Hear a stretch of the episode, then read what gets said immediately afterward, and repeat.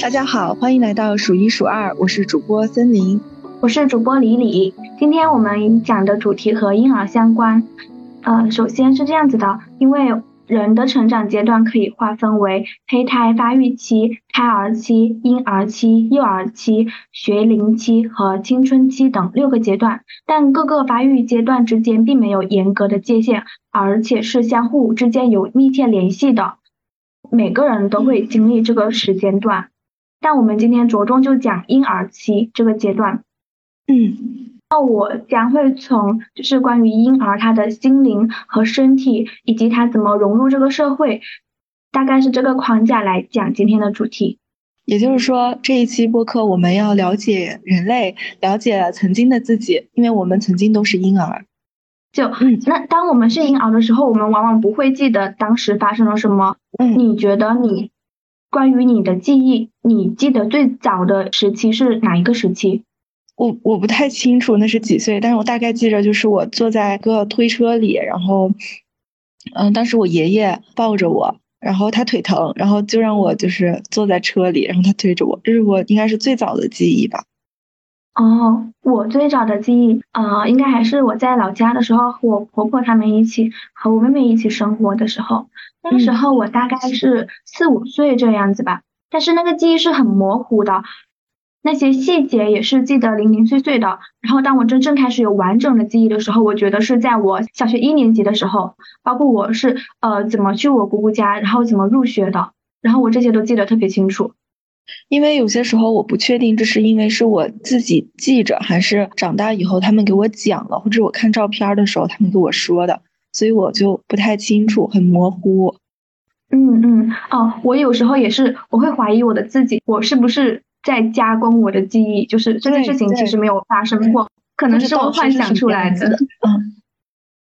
当我们作为一个婴儿，我们刚来到这个世界上的时候，我们其实婴儿他其实是看不清世界的，他必须要大概过一周之后，他才能慢慢看清这个世界。嗯，所以就是呃，之前就有看到，就是不能给婴儿用闪光灯拍照，不然会损伤婴儿的视力。婴儿他刚来到这个世界的时候，他不会走路，也不会爬行，他整个人就像一个物体一样，就是不能自己的行动，就是非常的受限制。没有自由，他只能就是被大人抱在手里，这样才能移动。嗯，包括他自己就是吃穿那些，也都是需要有人照顾他、呵护他，他才可以成长起来。所以，当我们是婴儿的时候，就是最开始的时候，我们是没有自由的。然后，等我们逐渐长大之后，我们开始学会了爬行，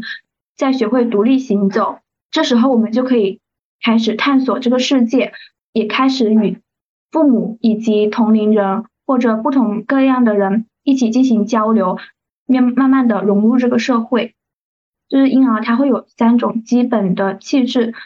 分别是积极型、平静型和谨慎型。然后这些就是关于婴儿他们这些性格，他们其实是与生俱来的。对每个每个婴儿，他们刚开始都是能。感知到别人的那种情绪，但是他们不会做出反应，因为他们需要学习该怎么理解别人的情绪，理解自己的情绪，然后对这些做出反应。我我当时就在想，就是我觉得后天文化的塑造也是非常重要的。还想就是提一个点，就是关于母爱的，因为那个纪录片也提到了这个，他就是做了一个实验，这个实验呃是一九五八年。哈洛实验的纪录片中，一位美国心理学家哈利·哈洛，他是一个热衷研究母子关系的一个心理学家。问题就是没有母亲的母爱，婴儿能否活下去？然后他做了一个非常就是在我们现在看来比较残忍的实验，他就把那个呃用一个小猴子，呃一个背婴儿猴子，然后呢把它关在一个小房间里。然后给他了一个提供牛奶的机器妈妈和一个柔软的皮毛妈妈，他们认为就是这个猴子，它会对提供牛奶的就是食物来源的机器妈妈比较亲近。但是事实上，这个猴子小猴子，它会，它虽然需要机器妈妈的牛奶提供就是食物，但它更依赖于柔软的皮毛妈妈。嗯，人类的婴儿也会有这种行为。当那个柔软的皮毛妈妈被取走之后，猴子的小猴子的心情会变得很低落。但是当那个柔软的皮毛妈妈拿回来的时候，他的心情就会恢复。但是通过这个实验，我们就可以得到，我们人还是需要与人联系的，这样才能变成有快乐，然后并且变成自信的人。人际之间的往来，包括和父母和朋友也是，呃，构建的这种关系，也有利于个体的生存。就是大家变成了一个呃团体，这样子，就是能达成一种合作吧。为了生活的大家彼此生活的更加美好，这样子，就是人类会有分工，然后每个人就嗯各自合作，然后每个人也有交流。就是感到伤心的时候，我可以寻求朋友的帮助或者家长的帮助，然后这样子就是能让我的那个情绪快点好起来。嗯，然后其中还有一个点就是小孩儿他很容易就呃得不到想要的，然后就会发脾气、大哭、撒娇。呃，闹腾什么的，他们对自己的想法也不是很坚定，然后他们无法就控制自己情绪的变化，就是得不到我就不开心，我就哭那种。然后呢，他们就是需要别人帮助，但是帮助他们的方法，那个纪录片提到了两种，一种呢就是让亲近的人，呃，例如母亲，然后去安抚小孩，用拥抱这种方法。但是实际上，拥抱呢，对于小孩来说，更多的是像一种。约束就是限制了他的那种自由，然后小孩他的情绪并不会就是平静下来，就是拥抱这种方法。另一种方法呢，就是转移小孩的注意力，这种方法呢就很有效。呃，他得不到这个想要的玩具之后，你给他看另一个玩具，然后他的注意力很快就会被另一个玩具给吸引，然后他就会忘记他那个得不到的那种失落感。然后我觉得这个方法也很有用，就是我们要是如果遇到一些。呃，伤心难过的事情，你要是真正的想要就是脱离这种情绪，你还是要转移注意力，就是把你的重心从这种失落感或者伤心难过的情绪情绪当中，就是摆脱出来，专注做另一件事情，做一件让你快乐的事情。而且我觉得婴儿的话，他其实有一个非常好的一个点，也是值得我们学习，就是婴儿他非常的专注。就他无论看到什么人的时候，他都会盯着你看，可能也是因为未知吧，他会对这个世界充满好奇，然后他们的专注力很高。嗯，人他们会更加愿意和自己有共同点或者相似的人相处。有一个实验是这样子的，一个是因为当时那个实验的对象主要是英英国的婴儿，所以呃里面都是一些英国人，白皮。白白皮的做坏事，你说人家黄白种人嘛？你怎么说白皮？因为因为我他们就是皮肤的颜色不同吧。啊，其实但是我没有那种歧视的意思或者呃贬义的意思啊，我只是阐述这个一个事实。嗯，就就他们所处的那个环境，英国的婴儿，他们所见的都是呃一些英国人嘛，就很少见到我们像这种亚洲的人。从他们刚开始到这世界上来的时候。就会发现，就是他们那些婴儿会更倾向于，就是和跟他们外表相近的那些跟他们一起互动。他们能通过外表观察，就是他们也很会观察，你知道吧？嗯，看你这个人，然后发现你跟我就是看起来长得差不多，然后我就会选择跟你一起玩。然后其实包括我们就是日常交友的行为，我觉得也是这样子。你会就是你会不会倾向于就是和一个跟你无论是三观还是性格？呃，还是外表有一定的相似点的，包括呃，我们交的朋友也是，我们就是其实或多或少都能达到一定的共同点，共同点其实也是蛮重要的。但是如果是长远的看，其实互补也是蛮好的。当中一定要有共同点，就是你们共同点可以很少，但是你们一定要有一一定的共识，这也是一种合作的。关于人际沟通，其实我以前学过那种课程，分为自信和不自信。如果你自信一点的话，那你对抗或者合作；如果不自信的话，就会回避或者迎合他。中间那个点就是一个妥协。但是作为一个呃比较自信的人的话，其实也是一种共赢的方式。还有一个点是十四个月的时候，那个婴儿他是记忆力不好的，就是他很容易就嗯就开始忘记他见过的那些事物。而且呢，他婴儿呢，他不会分析，就不会在大脑里面更新。这个里面有个实验，就是把拿两只相同的兔子，跟他们介绍，其中一只兔子叫做露西。介绍完之后，就带着婴儿去玩了。玩了一段时间之后，就告诉他，露西兔子呢被打湿了，再带他们去找，看一下能不能找到哪一只是露西兔子。其实对我们成年人来说，这是很好分辨的，因为湿的那一只，光从外表就能看到湿的那只兔子，又前面有介绍嘛，湿的那只兔子就是露西。但是对于对于婴儿来说，他们他们可能会记得有这只兔子叫露西，但是他们无法更新，就是他们脑中，嗯，露西已经湿了，被水打湿了这个呃信息，然后他们会选择他们先前看到那只干兔子，就是当做露西。然后这样子，好有意思。对他们就是没有及时的更新图像，就我觉得这也是一种与时俱俱进，你知道吗？嗯嗯。就关于我们的社会文化，我们不能只停留在过去，我们还要与时俱进，及时的更新我们的那些知识。像就像我们看书一样，有些书你在那个时间段看的时候，你当时的那个种感悟是不一样的。但是你重新去看，你就能更新你对那本书的认知。你可以带着你就是呃为就是你当时没有的那种经历和那种思想去重新看那本书，得到新的知识。对，所以的话，书的话，它的文字就摆在那里，就像那个兔子一样，那个兔子。无论是外表还是什么，它就摆在那里，只不过你看到它的那个样子是不一样了，就是你关注的点不一样了，感觉好像又不是很恰当，但又是很恰当，反正就是大概是这个意思了。而且呢，婴儿两岁的时候，他们就能进行互相沟通嘛，然后并协调他们的行动，以此达到共同的目的。他们之间是那种会相互响应的，就是一种双向的行为，就能自发的产生这种双向的响应。然后他们会通过观察周围的那些大人，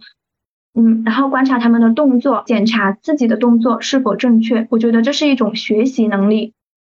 学习最初的话就是从模仿开始，我觉得。然后你观察别人，看一下模仿的正不正确，呃，模仿着模仿着，你可能发现不是很顺手嘛，你可能就会调转一下，就是这个方法，然后达到让自己舒适的一种状态，然后你就开始有了自己的方法，包括学习也是。嗯嗯，除了学会与他人合作，婴儿还有一个重要的点就是会说话。婴儿他们说话，他们是通过对话的形式会学语言学的比较快。然后其中有一种母腹语，是一种提高音调、拖长语词语的发音，然后节奏清晰的说话方式。就就假如就说，嗯，正常来说我说，Hello，你好。然后但是如果是母腹语的话，就是。Hello，你好啊。嗯，我们对就是小朋友说话就不自觉的会用这样的语气去说呀。对对对，是的，是的，你会觉得是小孩他们就是不是很能听懂你的意思，然后你必须要慢慢的跟他们讲话，嗯然后音量也会提高一点。对，我觉得小朋友他的感知能力、他的观察和模仿能力特别强，因为我也是看到他们说，如果是双语家庭的。母父的话，他在婴儿时期就可以同时感知到这样两种语言，就对他来说要更加轻松一些。感知能力有一个里面有一个观点叫做呃知觉窄化，就是说，嗯，婴儿在十二个月之前，他们的听力非常非常的好，他们能听出就是不同语音之间的那种语调的那种差别。我们成年人听起来就是完全就感觉不到这两个搭是不一样的，但是婴儿他一听就能听到这两个语音就是发音是不一样的，就特别有意思。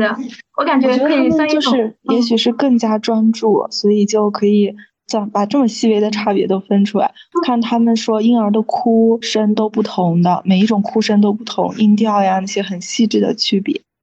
不不不不，主要是那个实验就是他他很巧的一点是他在十二个月之前的那个婴儿，他就是能很容易的听出各种的语音不同，但是十二个月之后那些婴儿就也是处于一种婴儿阶段，他们就不会注意这些，我是不是很神奇？哦哦哦！有没有感觉像一种超能力消失了？你你本来听得很清楚的，像那种细微的那种发音差别不一样，你都能听出来，但是十二个月过后你就听不出来了。然后这种这种失去这种能力的，嗯，名词叫做知觉窄化。哦，你知道吗？我想到了我该怎么学英语了。昨天跟你分享了那部记录，那部呃，我我看一下叫什么来着？什么动物的那个吗？低幼儿童纪录片，我真的我觉得这个低幼儿童看起来特别顺眼，因为像我一个嗯英语的初学者，我不就正在处于一种低幼儿童的水平吗？我也看好多人学英语，一开始他是看那个小猪佩奇的动画片儿，然后也是那种低幼儿童的英英文教材成了。对，我觉得特别有意思，而且我给你推荐的那个呃动画片，它的名字叫做《假如我是一只动物》。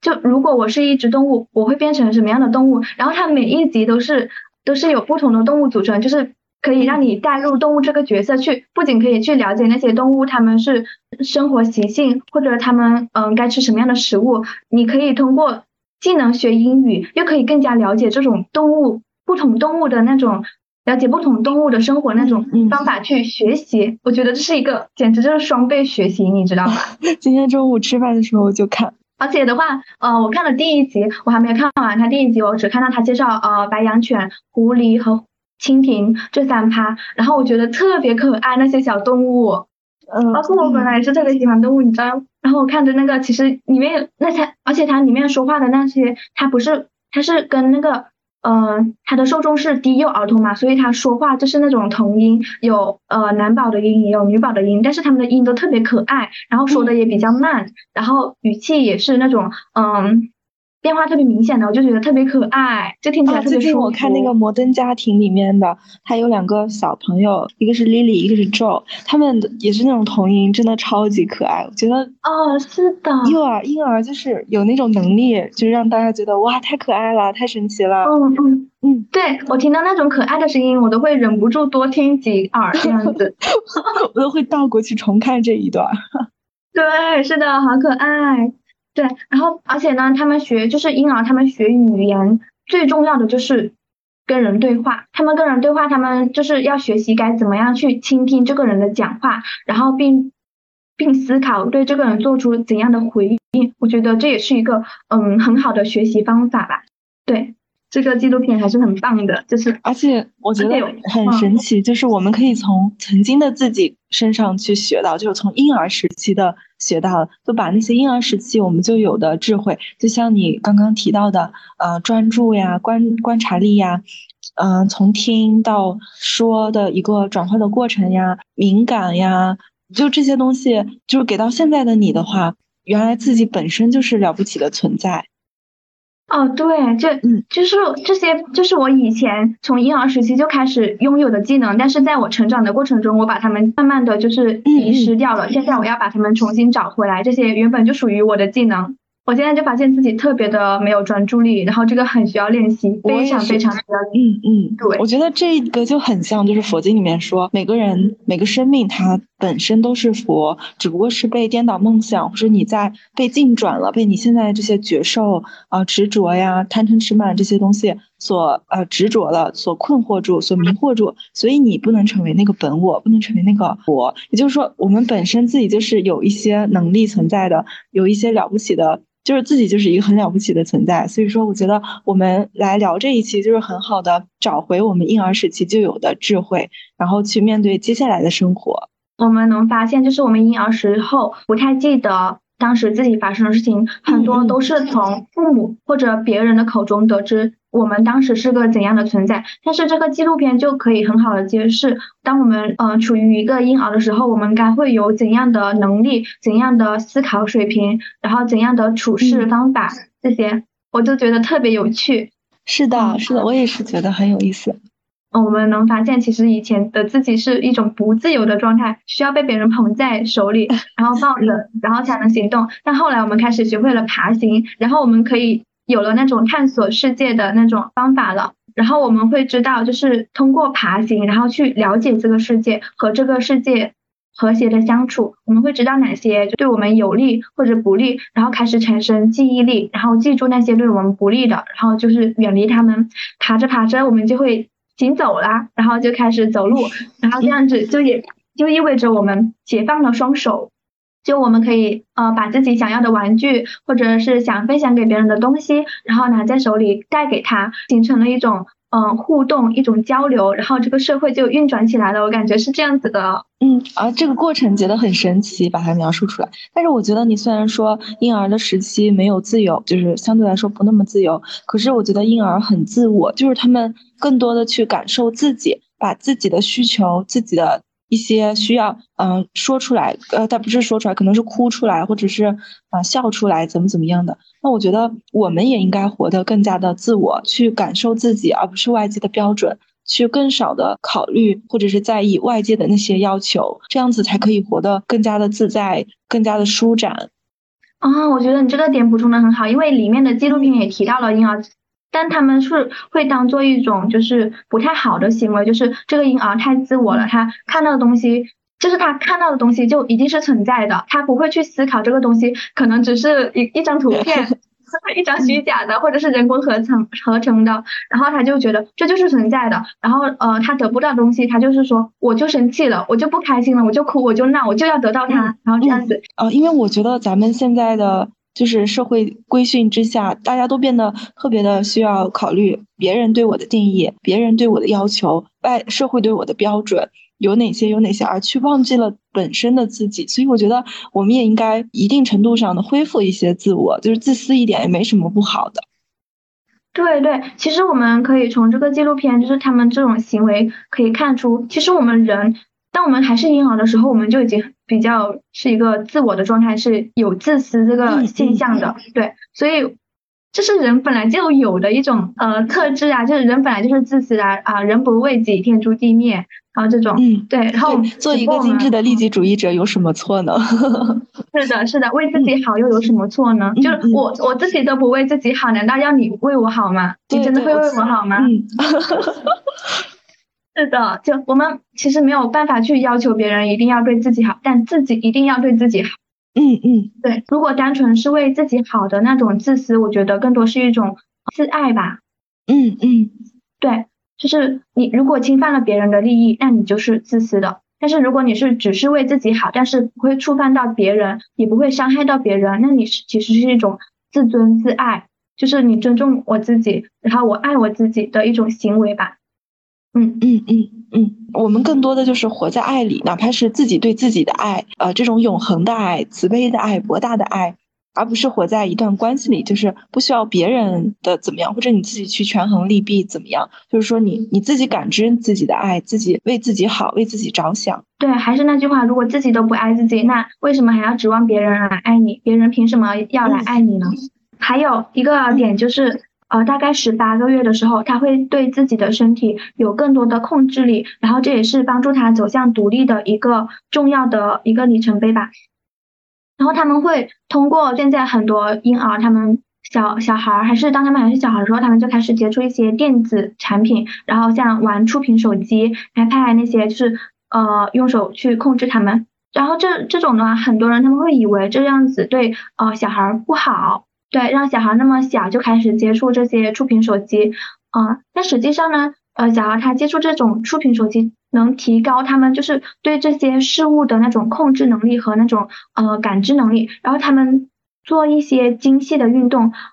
就假如就是呃搭积木，把这个这个位置合理的、准确的定在这个位置上，这种运动啊，就是这种精细的运动的控制会更加的好，就是这种控制力。其中一个不好的可能就是会影响，就是小孩的视力。要用手去感知的话，可以去玩豆豆，就是捡豆豆或者搭积木，就是做这些，就是减少，就是因为你以后要看手机的时间还长着呢。对对，他们做那种精细运动，还有一个就是画画，他们会更容易的画出直线。哦。对，因为他们能控制，就是能感知该怎么样去运作这支笔，然后画出一条直线。婴儿他们。呃，经过测试，他们会觉得就是，嗯，给他们喂奶或者是照顾他们的那些性别，也可能是呃父亲的那个角色，而不单单只有母亲才会承受这种家务，就是做这种家务活，然后承担一种照顾他们的那种责任。呃，婴儿关于那种性别的那种观念，其实是在后天文化的那种培养中才会塑造他们有这个认知的。如果是的，就我觉得送小朋友礼物，如果是一个男孩，你可能送他那些汽车；是女孩，你送他娃娃，这就是很很就是很浅显、很粗鲁的一种性别的对性别的定义。一个小朋友，他即使是一个婴儿，他也有选择的可能吧，就是他想干嘛就干嘛，他想玩哪个就玩哪个，而且你也不需要觉得啊，他喜欢蓝色，喜欢黑色，是不是他就是偏男孩性格？或者说，我觉得这都是一种非常粗浅的定义。嗯，我觉得性格是性格，但是性别是性别，他们二者不能混为一谈。你不能把这单这个性别就只认为这种性格，这是不可能的，因为性格它是属于一种独立的，跟性别是不同的。而且我觉得也是，嗯，而且在婴儿时期的时候，他们对那种性别的感知能力，就是单单会通过那种家庭分工来，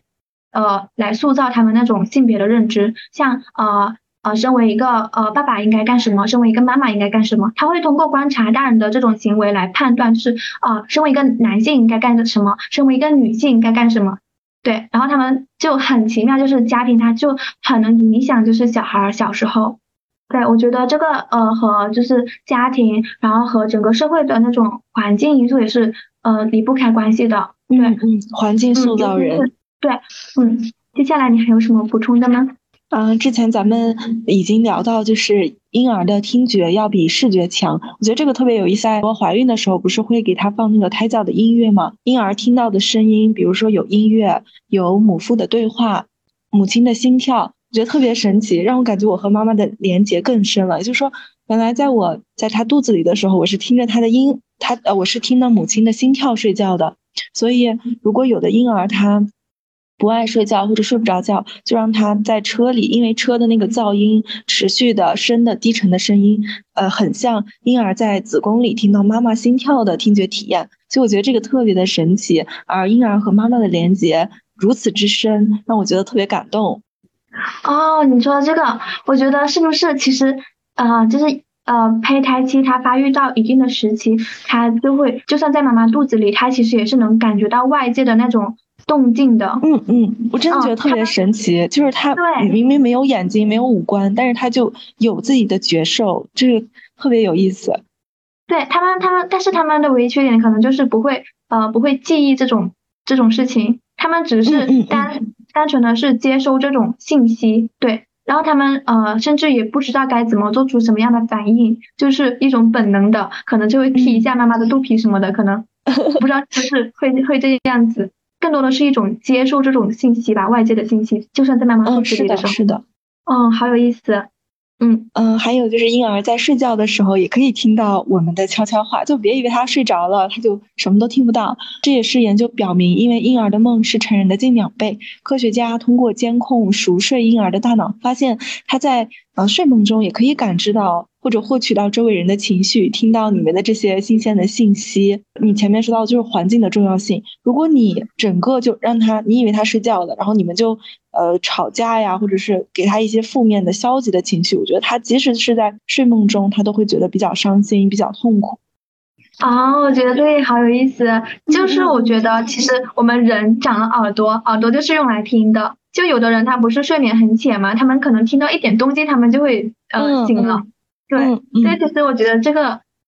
这个和耳朵的那个功功能其实是 很像的。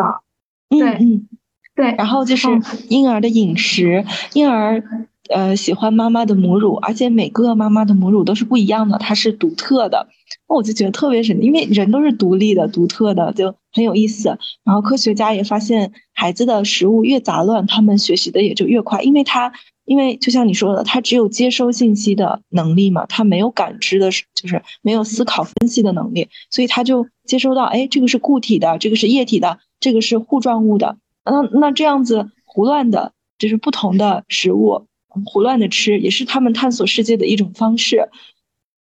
然后还有的婴儿他不喜欢吃植物，然后妈妈就会很担心嘛，怎么哎怎么不爱吃菜呀？就是蔬菜也很重要嘛。毕竟在营养学中，但是科学家认为这是因为人类为了不被有毒或者有刺的食物伤害而进化产生的。也就是说，孩子不喜欢吃蔬菜，可能是他觉得那个有毒，或者他觉得不安全，是一种本能的进化产生的东西。但是我们都是成年人了，所以我也是就建议大家，也不能说胡乱的吃吧，就是吃的杂乱一些，吃一些杂粮，大胆的吃吃肉，大吃特吃，好好吃饭。啊，好有意思啊，就是。而且你通过吃这些不同的食物，然后他们啊，每一种食物所含的那种营养是不同的，你可以补充到各种不同的营养。对，然后反过来可以就是增强我们的身体体质什么的。对，嗯嗯。然后还有就是前面说婴儿他哭的声音不一样，然后婴儿同时也很爱笑。嗯，就是有研究说婴儿每天要笑好多好多好多次，就几百次。我觉得我们成年人也可以去修这样的一个，就是欢喜心嘛，就是你的眉心舒展，就是你就觉得你你见到什么你都觉得就是用心去就那样笑。我觉得婴儿的笑就之所以去治愈人，就是因为他没有那么多的烦恼，而且一点都不虚伪，就是完全的发自内心的眉心舒展的。就我们也应该学习婴儿的这样的一个笑，都不是说你每天要拂笑意陪笑，而是说你自己真正的觉得特别的开心、特别的自在的这种感觉。哦，你说这个笑，其实其实笑它还会释放一种，就是释放压力，就是能给你带来一种轻松愉悦。它会让我想到，就是假如你听到周围的人在大笑哦，那你也会跟着笑，知道吧？嗯嗯，这这个可以传染人、感染人。哦，对，很有意思，就是你能把那种嗯开心快乐的那种氛围给影响到别人。是的，是的，就是如果你在一个很压抑的。地方，然后你也会变得比较压抑。但是如果你修就是欢喜心的话，你就是你看到什么，你就是就是心里很开心嘛。就我觉得这个开心也是对身体比较有健康。如果你一直气，然后一直恼怒，然后越想越气越生气，这个过程应该对身体也是不好的吧？对，嗯，就是有时候激素水平好像也会影响，就是你的这个心情。对，其实你笑的话会调，也可能就是呃释放大脑某种物质，然后达到一种愉悦的状态，而且你。让让我又想到了，就是其实打哈欠也会传染，就是哦哦，真的会传染，真的会传染。对，就是周围的那种氛围，然后嗯，或多或少其实也是跟环境脱不开关系啦。对，毕竟我们就是所处在这个环境当中嘛。嗯，所以我觉得我们本期的主题基本上就是婴儿时期本身就有的智慧和环境对人的影响特别大，就是如何塑造我们从笑的感染、哭的感染。压抑的感染，打哈欠的感染，到一些更加宏大的形而上的东西，什么对性别认知呀，啊等等等等的。对，就是社会文化这些。我我看的这个纪录片是 BBC 的《婴儿的秘密生活》。我的这个中文翻译叫做《baby 的异想世界》。啊，你这个好可爱。我忘记了。呃，我会把那个 B 站的那个链接发到那个我们那时候 notes 里。好的，好的。首先，我们人他是有与生俱来的那种性格类型的，这个性格类型和我们的性别是不相关的，性格是性格，性别是性别。然后我们的性格类型分为最基本的三种，呃，积极、冷静和谨慎。呃，我们的基因那种与生俱来的和我们后天的那种社会文化那些经历，它会塑造我们的个性。然后，但是我们可以通过我们的兴趣来决定我们该怎样去探索这个世界，然后去了解这世界，直到有呃一些科学技术，然后来影响我们，就是我们呃也就是一种工具吧，然后可以帮助我们，或者是影响我们该怎样去更好的探索这个世界，像就像嗯像原来。远古时期，可能你出去旅游要通过坐马车什么的，但是放到现代的话，你出去旅游，你可能坐飞机、坐火车，或者是呃坐高铁什么的，就很快的就出行了。然后它会影响我们，就是看这个世界、观察这个世界、理解这个世界的那种速度。呃，你也可能就是在手机上啊搜索一下，上个网什么的，你就能发现别的地方呃别的事情，就是与你周围无关的那些更远的事情。呃，这些就是社会文化和我们的经历，它会呃塑造我们的个性，也会影响我们怎样去看待这个世界，然后影响我们怎么去理解啊男女性别，然后这些有关性别的那些知识。嗯嗯嗯，而且啊，婴儿的大脑它其实已经准备好了对别人的那种行为做出反应，它已经在一个准备阶段了，因为它会接收周围环境的信息。嗯。笑声呢，它其实并不只为只意味着呃有趣，一种快乐，一种开心。它揭示到了我们是如何意识到自我以及别人的情绪，嗯，就会会影响嘛，嗯。从我们的第一次呼吸到我们迈出第一步，然后我们可以了解到更多，以及我们会发现，其实人生当中最初的两年，也许是我们所经历的呃一段呃比较重要的时间。